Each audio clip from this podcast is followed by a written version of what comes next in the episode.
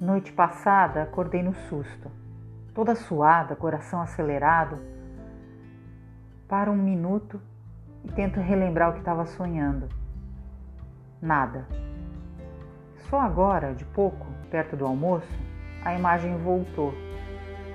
Sonhei com meu primeiro trabalho em São Paulo.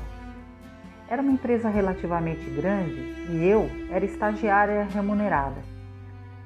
Lembro que nesse lugar fui colocada à prova.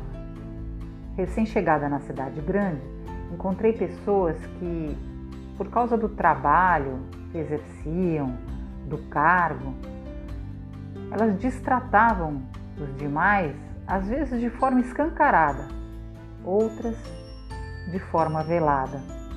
Por puro descaso, prazer ou, sei lá, ausência de empatia. Fui infeliz nesse lugar. Afinal, vinha de uma juventude caseira e tranquila, onde todos praticavam o diálogo. Crescer implica em lidar com a diferença Trabalho, muitas vezes, significa lidar com vazios, desdém e outros recalques das pessoas que também tiveram, obviamente, suas dificuldades e lutas pessoais.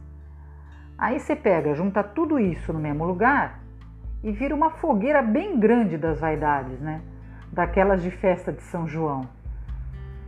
Lembro que muitas vezes sofri com minhas dificuldades pessoais de comunicação, timidez ou medo, às vezes só para dizer que precisava chegar mais cedo ou mais tarde porque ia no médico. Fiquei só um ano nesse lugar e segui meu caminho. Hoje, olhando para trás, sei que aprendi algumas coisas por lá. E no final das contas, eu não fazia a menor ideia dos tantos outros desafios que ainda viriam ao longo do meu caminho profissional. É a vida, né? Tudo de uma certa forma acaba ensinando a gente. Só que a gente só percebe isso quando o tempo passa um pouco e a gente consegue olhar para trás.